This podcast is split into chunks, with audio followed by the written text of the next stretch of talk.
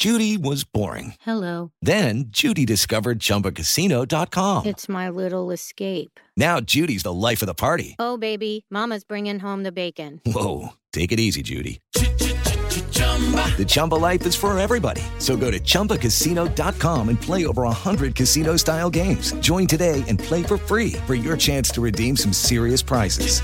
chumba ChumbaCasino.com.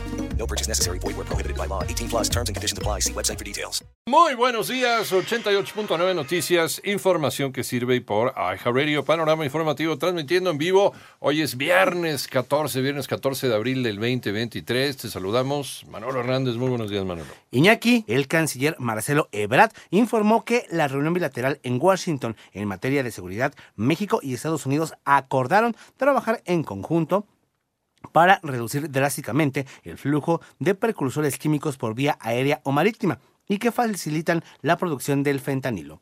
Por otro lado, luego de la falta de consensos entre las bancadas y la salida del grupo parlamentario del PAN de las negociaciones, el coordinador de los diputados de Morena, Ignacio Mier, informó que la reforma al Tribunal Electoral se aplazará para socializar una nueva propuesta en el Senado de la República. En tanto, las facultades de Ingeniería, Filosofía y Letras, Ciencias Políticas y Sociales, así como Economía de la UNAM, iniciaron una serie de paros académicos y, aunque cada plantel tiene demandas específicas, un punto en común de las movilizaciones es el rechazo a la disminución de recursos del programa Becas Elisa Cuña y la violencia contra las mujeres.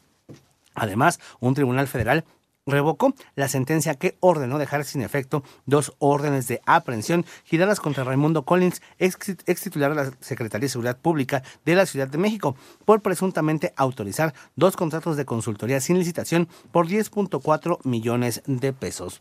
Desde el Banco de México advierten que seguiremos enfrentando los estragos de la inflación. Marina Camacho nos comenta. A pesar de que se estima que las presiones inflacionarias en el país continúen a la baja, el Banco de México reconoció que el panorama inflacionario sigue siendo complejo e incierto. En su análisis de política monetaria, algunos integrantes de la Junta de Gobierno mencionaron que ahora las presiones internas se presentan como un reto, en especial aquellas que afectan a los precios de los servicios, provocando importantes incrementos derivados de los altos costos de sus insumos, además de la recuperación de este sector que alcanzó recientemente sus niveles previos a la pandemia. Asimismo, la mayoría de los integrantes de la Junta de Gobierno señala que la inflación subyacente continúa mostrando persistencia, manteniéndose en niveles elevados. Para 88.9 Noticias, María Inés Camacho Romero. Muchas gracias, María Inés. Y buscan desaparecer dos organismos del gobierno federal. ¿Cuáles son, Ivonne Menchaca?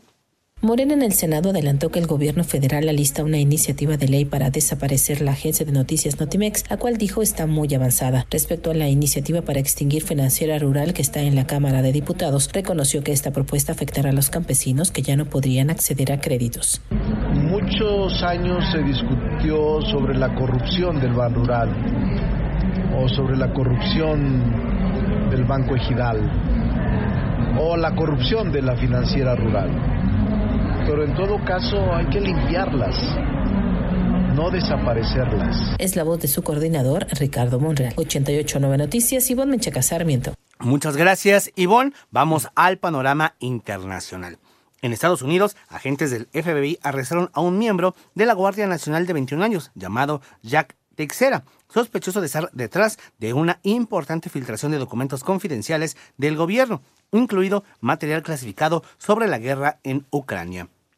Por otro lado, el presidente de Venezuela, Nicolás Maduro, volvió a abrir la puerta a la posibilidad de adelantar las elecciones presidenciales a este año.